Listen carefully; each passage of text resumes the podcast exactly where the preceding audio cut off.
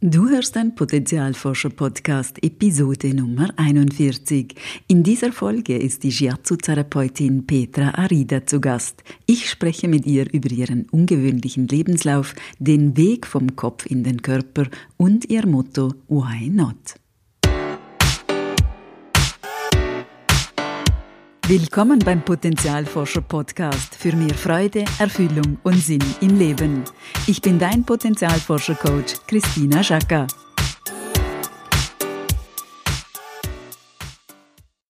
Hallo liebe Potenzialforscherin, hallo lieber Potenzialforscher.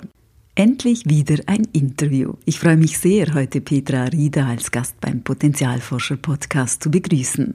Petra ist Shiatsu-Therapeutin, engagiert sich in einer Musikschule in Kosovo und ist leidenschaftliche Tango-Tänzerin. Sie sagt von sich selbst, dass sie nie gewusst hat, was sie will und auch nie einer bestimmten Lebensaufgabe gefolgt ist, dass sie aber immer gewusst hat, was sie nicht will.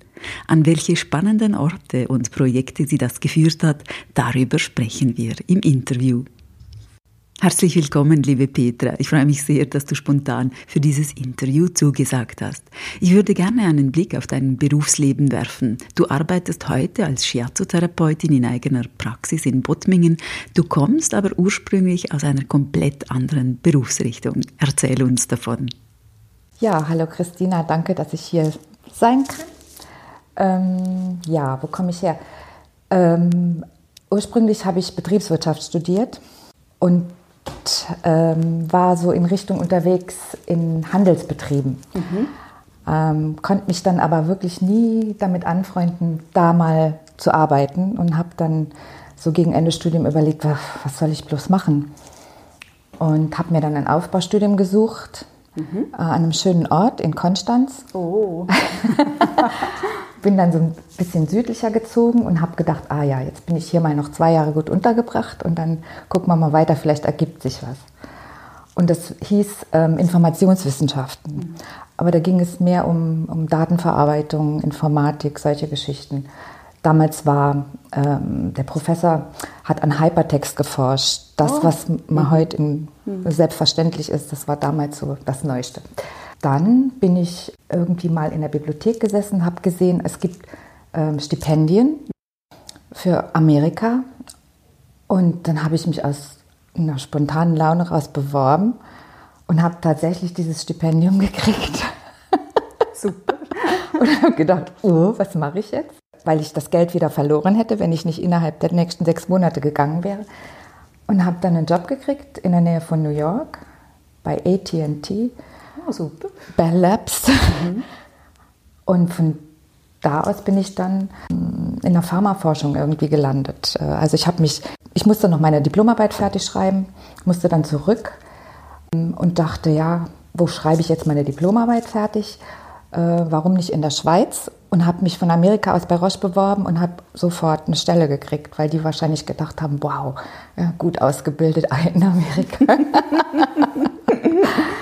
Ja, und dann bin ich in der Pharmaindustrie gelandet. Und ich glaube, da warst du ziemlich lange, oder? Ja, ja. Mhm. Ähm, ich glaube, ähm, zum Schluss waren es zwölf Jahre, die ich da in verschiedenen Abteilungen verbracht habe. Mhm. Und wie kommt man denn vom, ich sage jetzt mal, von der Pharma zum Shiatsu? Ja, ich bin wahrscheinlich sowas wie, wie der Paulus oder der Saulus. ich habe sehr viel im, im Pharma-Marketing gearbeitet mhm. und gesehen, wie man Märkte kreiert, wie man Bedürfnisse schafft. Und für mich hat das irgendwann überhaupt nicht mehr gestimmt. Das mhm. mhm. fand ich sehr, äh, sagen wir mal, zweifelhaft, ähm, wie man Ärzte bearbeitet mhm. oder wie man mhm. Patienten einredet, sie hätten mhm. Mhm. irgendwas. Ich hatte immer das Gefühl, es stimmt für mich nicht. Ich, ich fühle mich hier nicht, nicht am richtigen Ort. Ort. Andererseits war das so eine tolle Arbeitsumgebung, dass es mir total schwer fiel, da wegzugehen weil ich immer dachte, wer bin ich eigentlich ohne diesen Job? Und dann habe ich gekündigt und dann, ähm, damals waren das noch bessere Zeiten. Heute wären Sie wahrscheinlich froh, wenn jemand freiwillig kündigt, aber musste ich zur Personalabteilung, die haben gesagt, sind Sie wirklich sicher, wollen Sie gehen? Überlegen Sie sich das nochmal gut. Dann bin ich dann wieder geblieben. und aber die waren überzeugend. Irgendwann hat es mir gereicht. Da habe ich gesagt, so jetzt reicht, ich muss da raus.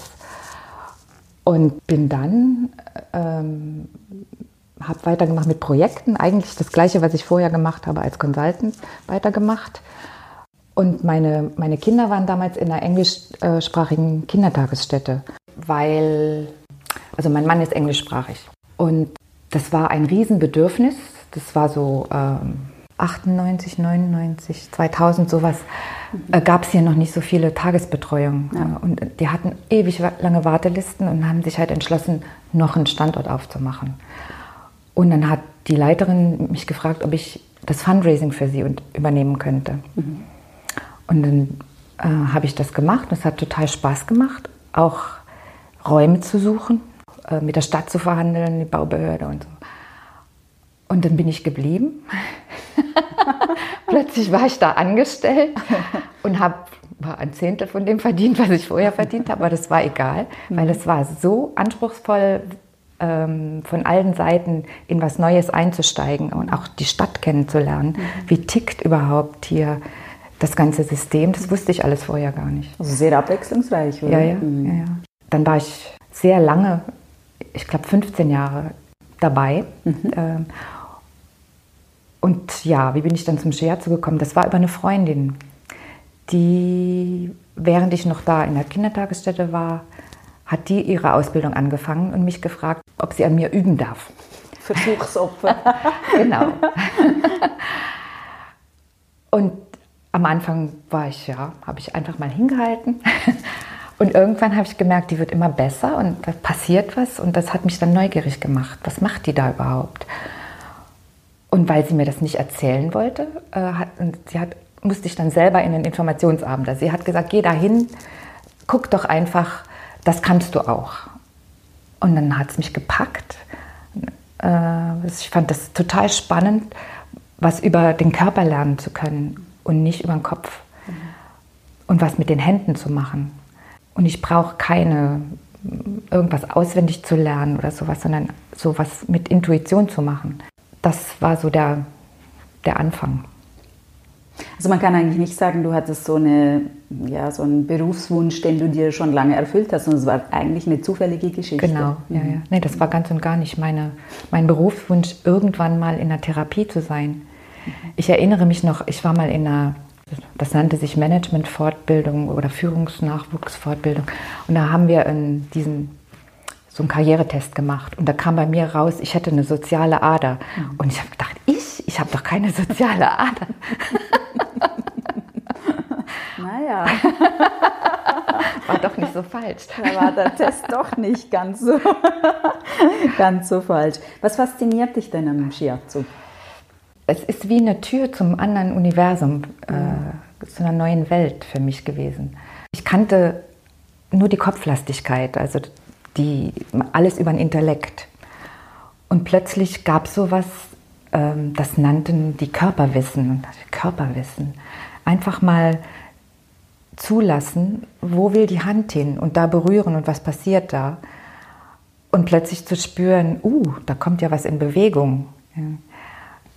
Das hat mich irgendwie fasziniert und, und fasziniert mich immer noch. Und es ist so, wie ähm, ja, ein neues Universum. Irgendwo geht immer wieder eine Tür auf, wo es wieder was Spannendes gibt, wieder was, wo man, wo man den Horizont erweitert. Äh, und es passiert einfach. Mhm.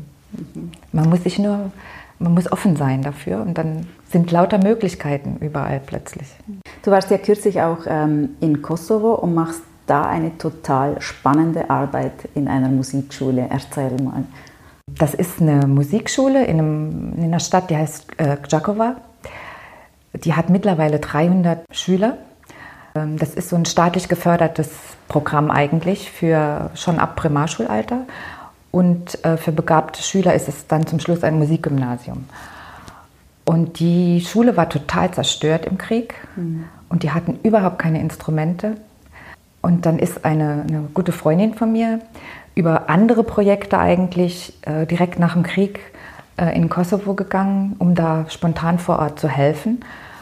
Und der fiel eben diese Musikschule auf, wie die da in Trümmern lag und die Kinder, die so gerne musizieren, einfach nicht die Möglichkeit hatten. Und die fing dann an, hat Instrumente gesammelt, hat es geschafft, dass die Weltbank den Aufbau der Musikschule finanziert hat.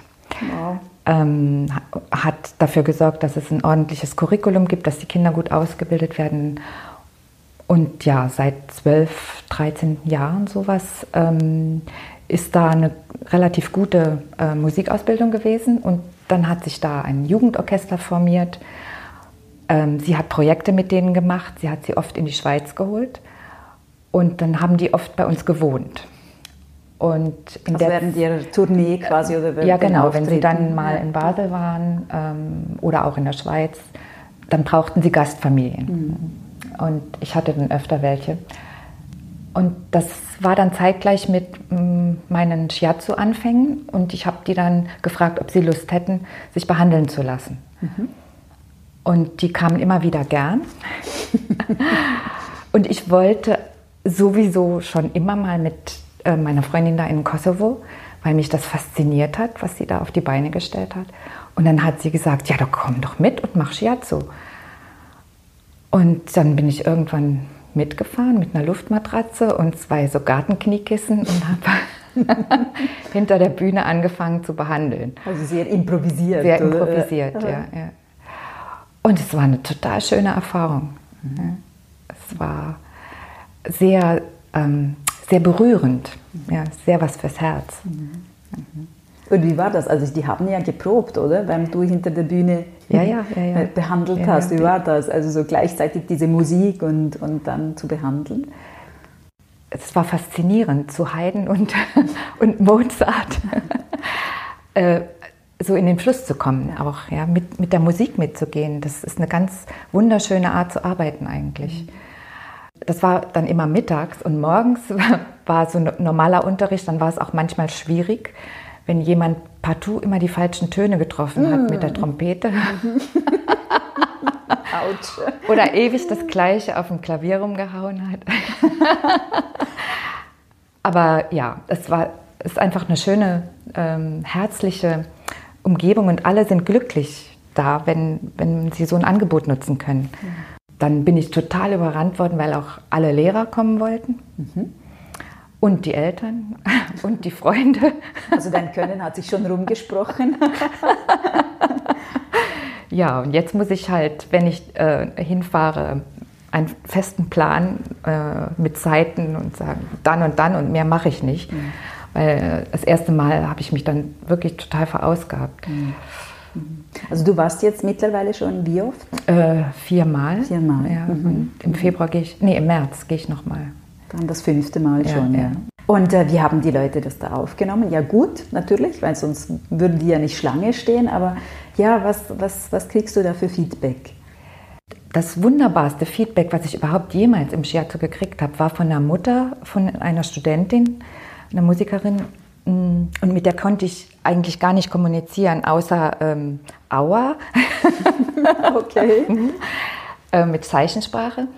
Aber die Tochter kam dann nachher und hat mir das übersetzt. Und die Mutter, die hatte Tränen in den Augen und hat gesagt, so wurde sie nicht mehr berührt, seit ihre Mutter gestorben ist. Oh. Und das war so mm, für mich, wow, sowas habe ich noch nie ähm, als Feedback gehabt. Ja.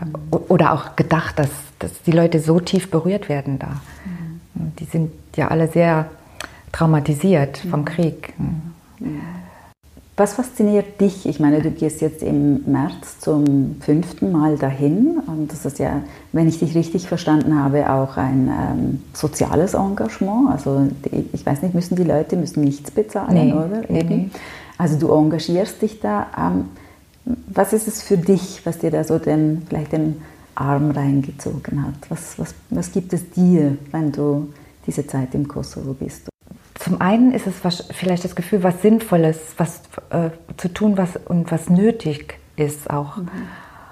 Und denen etwas zu geben, was, was sie sonst in ihrer Kultur nicht haben, das angefasst werden und zu sehen, wie, ähm, wie man sich entspannen kann. Das ist schon eine sehr ähm, schnelle Art zu leben da, weil die stehen total unter Druck. Mhm. Die haben eine riesenhohe Jugendarbeitslosigkeit und äh, die meisten Musiker, die da fertig werden, finden ein, keine Anstellung. Mhm. Es sei denn als Lehrer wieder in der Musikschule und einige haben es geschafft, sind im Sinfonieorchester dann in, in der Hauptstadt angestellt worden. Aber insgesamt merkt man, dass die doch sehr ähm, angespannt sind, mhm. sehr viel Stress haben. Mhm. und denen so ein bisschen Boden zu geben und einfach das Gespür für ihren Körper. Die, die ähm, musizieren auch ohne Rücksicht auf sich selber, üben stundenlang in irgendwelchen starren Positionen an, an Cello oder an der Querflöte und haben dann knallharte Rücken und denen einfach was Gutes zu geben. Und ich fühle mich eigentlich reich beschenkt, wenn ich da wieder nach Hause komme von der Musik, die die machen. Ich war dann auch mal mit auf Konzertreise in äh, jetzt Nordmazedonien. Ähm, es ist einfach total schön, mit denen unterwegs zu sein. Ein Bus voller singender, musizierender Jugendlicher. Gibt es einen Unterschied, wenn du Leute in, ich sage jetzt mal in der Schweiz in deiner Praxis behandelst oder im Kosovo? Gibt es da, so, da einen spürbaren Unterschied für dich? Ja, in der Schweiz ist es für mich schon eher, ich will nicht sagen weniger frei, mehr reglementiert. Da bin ich in der offiziellen Therapeutenrolle, werde von der Krankenkasse bezahlt und habe wahrscheinlich auch Ansprüche an mich selber, da mhm. dieser Rolle gerecht zu werden. Und im Kosovo gebe ich einfach, was, was gerade kommt. Mhm. Ja. Da fließt es mehr. oder, oder, wie würdest du das beschreiben? Es ist nicht immer. Nicht immer. Nicht mhm. immer. Also hier finde ich auch, dass es fließt. Es mhm. ist einfach ähm, vielleicht ein bisschen anspruchsvoller, weil ich die Ansprüche an mich habe. Hast du denn ähm, vom Krieg jetzt, der da äh, war, noch äh, was mitbekommen? Also ist das noch präsent? Ja, mhm. ja. Ähm, nicht mehr so sehr, aber was ich wusste von meinen Söhnen, die auch schon im Kosovo waren mit dem Chor, mhm. äh, das vor jetzt sieben, acht Jahren, dass es sehr viele ähm, äh, Gräber überall gibt. Mhm. Und das ist mir dann auch aufgefallen, ähm, wo die äh, Leute starben, werden die beerdigt. Und dann gibt es so wild am Straßenrand überall äh, Gräber, Gedenkstätten für gefallene Soldaten. Ähm, aber die Zerstörung, davon habe ich nur Fotos gesehen und das ist unglaublich, was die da alles wieder aufgebaut haben. Das war auch gerade Jakova war weg, da war nichts mehr, ganz zerstört. Ein Projekt, das auch die Freundin von mir unterstützt, ist in den Bergen. Ähm, da das ist eines der ersten Dörfer, die überfallen wurden von den Serben. Wurden alle Männer und Söhne getötet und da mussten die Frauen dann da allein überleben. Und ähm, da bin ich jetzt äh, zweimal mit meiner Freundin hingefahren und habe diese Frauen besucht und sie hat mir dann erzählt äh, und auch übersetzt, wie die es geschafft haben, da in bitterer Armut, ohne irgendwas zu überleben. Aber auch die haben, haben den Krieg, glaube ich, zumindest teilweise überwunden. Ich glaube, der Hass ist noch da. Das ist schon eindrücklich, oder? Mm, mm, ja, ja. Also das ist, äh, die Frauen, die haben mich sehr berührt. Ja. Ja. Auch wie, wie die zusammenhalten. Das sind lauter starke, strahlende Frauen eigentlich, trotz den schrecklichen Dingen, die die erlebt haben. Mhm. Haben die den Weg quasi ins Leben wieder zurückgefunden, oder? Ja, sie hatten ja auch keine Wahl. Die hatten keine Wahl, genau. Ja, ja. Und die haben aber eben die Unterstützung gehabt von dieser Frau, die hat gesagt, was ihr braucht, ist was zu essen und ein Dach über dem Kopf. Und hat dafür gesorgt, dass die Familien Kühe kriegen, Saatgut, äh, und dass sie irgendwie über die Runden kommen, dass sie Winter, im Winter Holz haben und so. Ja. So dieses Basis zum Überleben hat sie denen zur Verfügung gestellt und macht es zum Teil immer noch. Wenn du so zurückblickst, gibt es für dich so eine Art Lebensaufgabe oder Bestimmung, der du vielleicht auch unbewusst gefolgt bist? Oder war das doch mehr alles, ich sage jetzt mal, es ist dir zugefallen? ja, glaube schon. Bestimmung, äh, glaube ich, wusste ich nie, was ich will. Ich wusste nur eben immer, was ich nicht will. Ich, ich das ist schon mal hilfreich. das ist ja schon mal Schritt eins, genau. oder? ich wollte auf keinen Fall da bleiben, wo ich aufgewachsen bin. Ja. Äh, das war mir zu eng. Das, mhm. das, und im, nach dem ersten Studium wollte ich auf gar keinen Fall arbeiten. Also zweites Studium? Nach dem zweiten, genau. Und im zweiten Studium, das war, ist mir wirklich das war so eine spontane Eingebung, da mich in Amerika zu bewerben. Das wollte ich eigentlich nicht. Das war so eine, so eine Idee. Und das ist vielleicht so was, was mir öfter passiert. Ich habe dann so eine Ahnung, dass das ist es jetzt, das mache ich. Und diese Ahnung folgst du dann auch in mhm. der Regel? Mhm. Oder mhm. weichst du dir manchmal auch aus? Ja, also ich glaube, ich bin auch schon oft ausgewichen, aber ich denke, es, wenn es das Richtige ist, kommt es auch auf irgendeine Art wieder. Mhm. Mhm. Und irgendwann kann man es nicht mehr übersehen. wenn du so zurückschaust, was waren für dich denn so vielleicht schwierige Hürden auf deinem Weg? Schwierig war, glaube ich, für mich in der Pharmaindustrie zu überleben. Mhm. Äh, da eine Rolle zu, äh, anzunehmen, die eigentlich gar nicht ich war. Mhm. War dir damals schon klar, wer du bist? Nee, hm. glaube nicht. Das sehe ich jetzt im Nachhinein so. Ich habe halt versucht, da reinzupassen, aber das äh, hat einfach, vielleicht hat es eine Weile gestimmt. Ich war halt fasziniert von dieser internationalen Welt. Und es waren auch tolle Leute. Aber ich bin wirklich froh, habe ich den Absprung geschafft. Wenn ich da hängen geblieben wäre, wäre ich, glaube ich, krank geworden. Mhm. Also ein Teil in dir hat, hat eigentlich sehr früh gemerkt, dass das ist es nicht. Das, das, das ich ich habe dann immer das Gefühl, ich ersticke, wenn, ja. wenn es irgendwo, also es ist mir dann zu eng oder zu, zu schwer. Und sonst schwierige Zeiten, es kommt immer drauf an, also es, wie man es interpretiert. Mhm. Also hier, hier zu leben ist auch nicht so einfach äh, für jetzt äh, aus Deutschland kommend. Mhm hier Kinder aufzuziehen, das ist schwierig, fand ich, aber nicht unbedingt belastend. Mhm. So, äh, manchmal habe ich mich nur gewundert, wie, wie können die Leute hier zum Beispiel immer schon ein Jahr im Voraus wissen, was, was nächsten Sommer ist. Wie, wie, soll ich dann mit den Kindern meine Ferien immer schon so weit im Voraus oder solche Dinge einfach, die mir unverständlich mhm. waren und immer noch sind. Und dann habe ich eine Weile versucht, da mitzumachen und habe gemerkt, nee, das ist es nicht. Das, ist, das kann ich nicht, das will ich nicht. Da bist du spontaner wahrscheinlich, oder? So wie ich dich einschätze, offener, spontaner, ja, das mehr auf dich zukommen lassen. Genau. Ja. Ja, mhm. ich mag es nicht, Monate im Voraus irgendwie schon verplant, verplant zu sein. Zu sein. das, das kann ich gut nachvollziehen. Was würdest du sagen, was, was treibt dich an? Was motiviert dich? So eine Grund, wie soll ich das sagen, Neugierde vielleicht, so eine, vielleicht auch so eine Art Forschergeist. Mhm.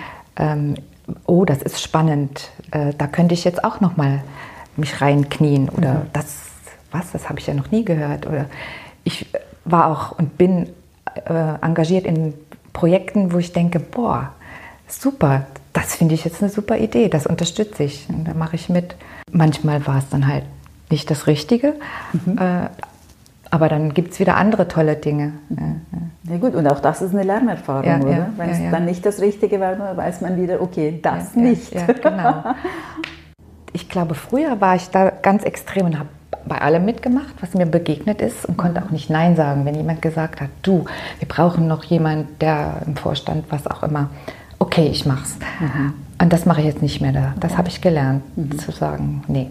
Nach welchen Kriterien wählst du da jetzt aus? Nach Intuition. Nach Intuition. Habe ich Lust drauf oder nicht? Mhm. Denke ich, das mag ich mit den Leuten zusammen sein. Ja. So auch. Gab es oder gibt es Menschen auf deinem Weg, die dich inspiriert haben oder vielleicht auch mal angeschubst haben, so einen Schritt zu tun? Mm, oder war da immer genügend Neugierde, dass du das selbst gemacht, nee. in die Hand genommen hast? Ich hatte äh, eine Chefin in der Pharmaindustrie, die hat mich sehr inspiriert. Mhm. Das ist eine, eine Frau in dieser Umgebung, die sich völlig, also nicht angepasst hat an die männliche Welt, aber ihr Ding gemacht hat und die mich auch total gefördert und unterstützt hat. Und wenn ich jetzt das so anschaue, denke ich, deswegen habe ich es auch so lange da ausgehalten. Mhm. Und dann nachher, als ich in der Schule war, beziehungsweise in der Kindertagesstätte, da hatte ich auch so eine tolle äh, Direktorin, die so typisch British Fair, fleißig und also unglaublich, die hat alles auf sich genommen, damit es richtig läuft. Ich kann sie gar nicht richtig beschreiben, ein Engel eigentlich. ähm, die, und wirklich die absolute Fairness. Die war nie unfair zu irgendjemand. Wow. Und eben die Frau, meine Freundin da, äh, die die Kosovo-Arbeit macht, mhm. die, die hat mal zu mir gesagt, du, ich habe das Elend da gesehen und Geld hilft denen nicht, aber die Musik, die hilft denen. Was, was, glaubst du denn? Du hast das ja jetzt ein paar Mal mitbekommen. Wie ist das für dich? Ich meine, die Musik ist ja das Leben für diese, diese Schüler in, in, in der Musikschule. Was gibt denn die Musik ihnen, was sie vielleicht sonst nicht hätten? Ich glaube, eine Heimat und eine Familie. Mhm. Das sind, ähm, die jetzt ähm, fertig geworden sind. 20, 25 junge Menschen, die wirklich zusammen aufgewachsen sind äh, mhm. und die durch all diese schwierigen Zeiten auch zusammengegangen sind. Ich glaube, die haben sich auch gegenseitig geholfen, ihre Traumata zu überwinden oder, oder nicht daran zu zerbrechen, ja, sondern zu wachsen. Mhm. Und die sind sehr, sehr äh, herzlich im Umgang miteinander, überhaupt keine Konkurrenz. Du hast ja noch eine andere, sage ich jetzt mal, Körperleidenschaft, wenn ich das mal so ausdrücken darf, den Tango. Aha. Mhm. der ist mir eigentlich auch so passiert wie Shiatsu, der Tango. Mhm. der ist dir zugeflogen. Der ist mir zugeflogen. Und zwar war ich beim Friseur und da lag ein, äh, so ein Blatt, so ein Flyer, Tango Argentino ähm, in diesem Studio. Von dann bis dann. Und dann dachte ich, wow, das ist genau in der Zeit, wo meine Schwiegermutter zu Besuch kommt. Da frage ich jetzt nicht mehr nach. wow. Habe ich meinen Mann überredet. Deswegen haben wir angefangen äh, mit, mit argentinischem Tango. Also er ließ sich überreden. Er ließ sich überreden. Ließ sich überreden. Ja, Sehr ja. schön. Und das war jetzt äh, vor 21 Jahren. Und ihr seid beide noch mit dabei? Ja, ja, ja. ja. Er ist mehr engagiert äh, als ich. Ich gehe jetzt nicht mehr so oft. Was bedeutet dir der Tango? Also am Anfang war es mehr so, eine, ähm, so ein Weg, mit dem Körper in Kontakt zu kommen.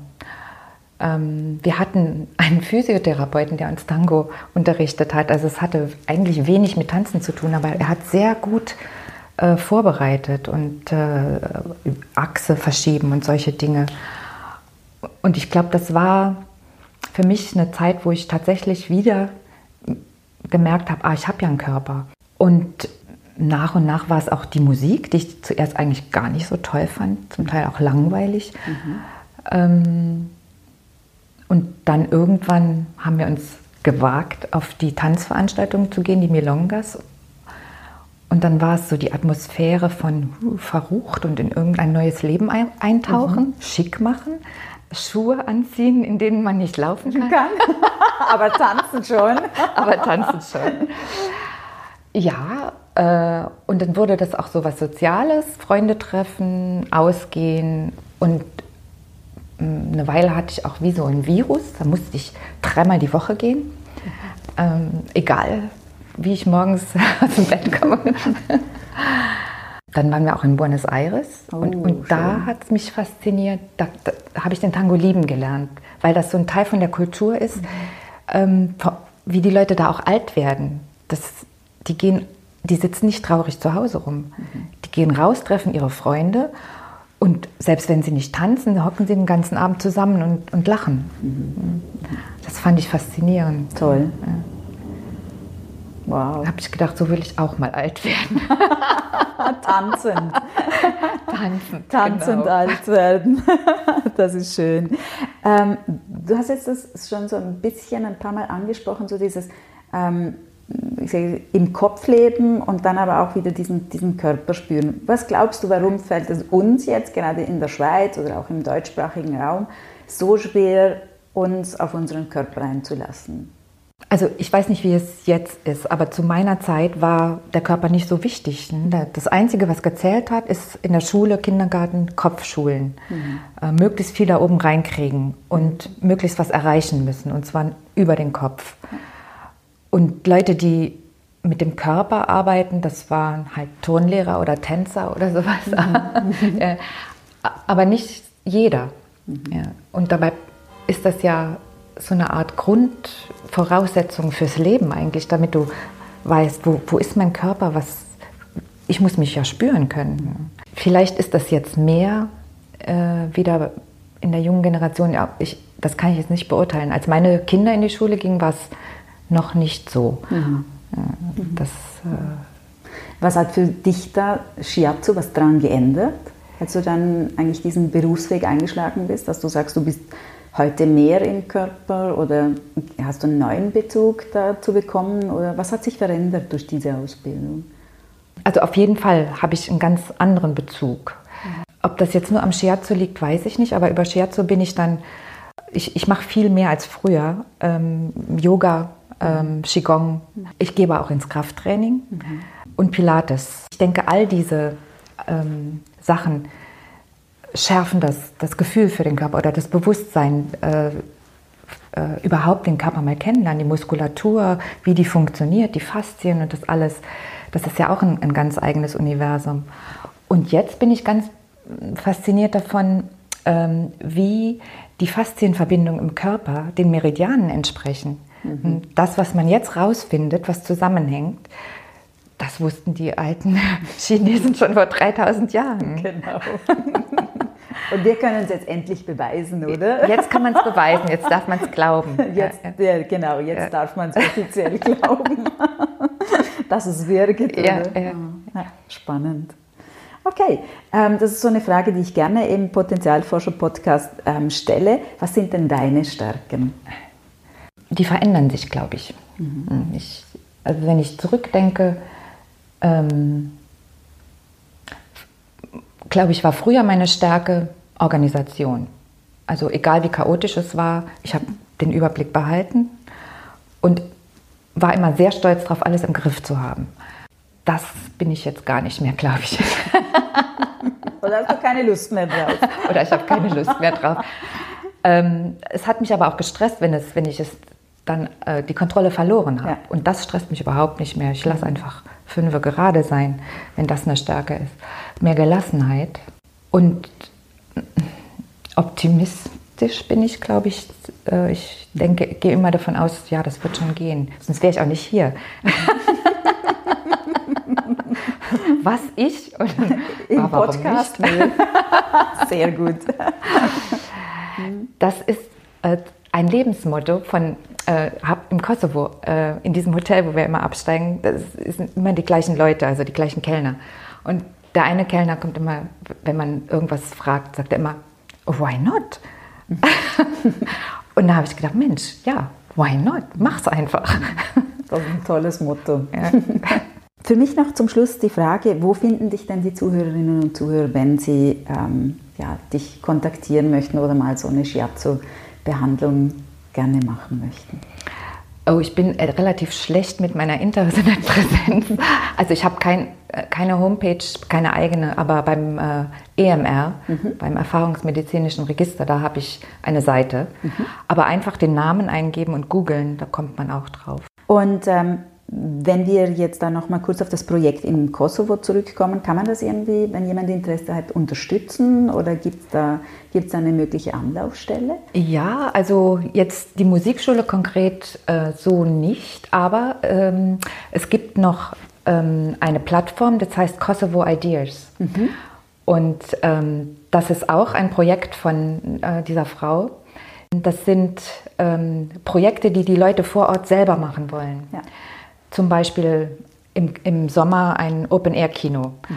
Äh, dann schreiben sie einen Plan mhm. und sagen, so und so viel Geld brauchen wir. Und dann stellt ähm, jemand vor Ort das auf diese Plattform.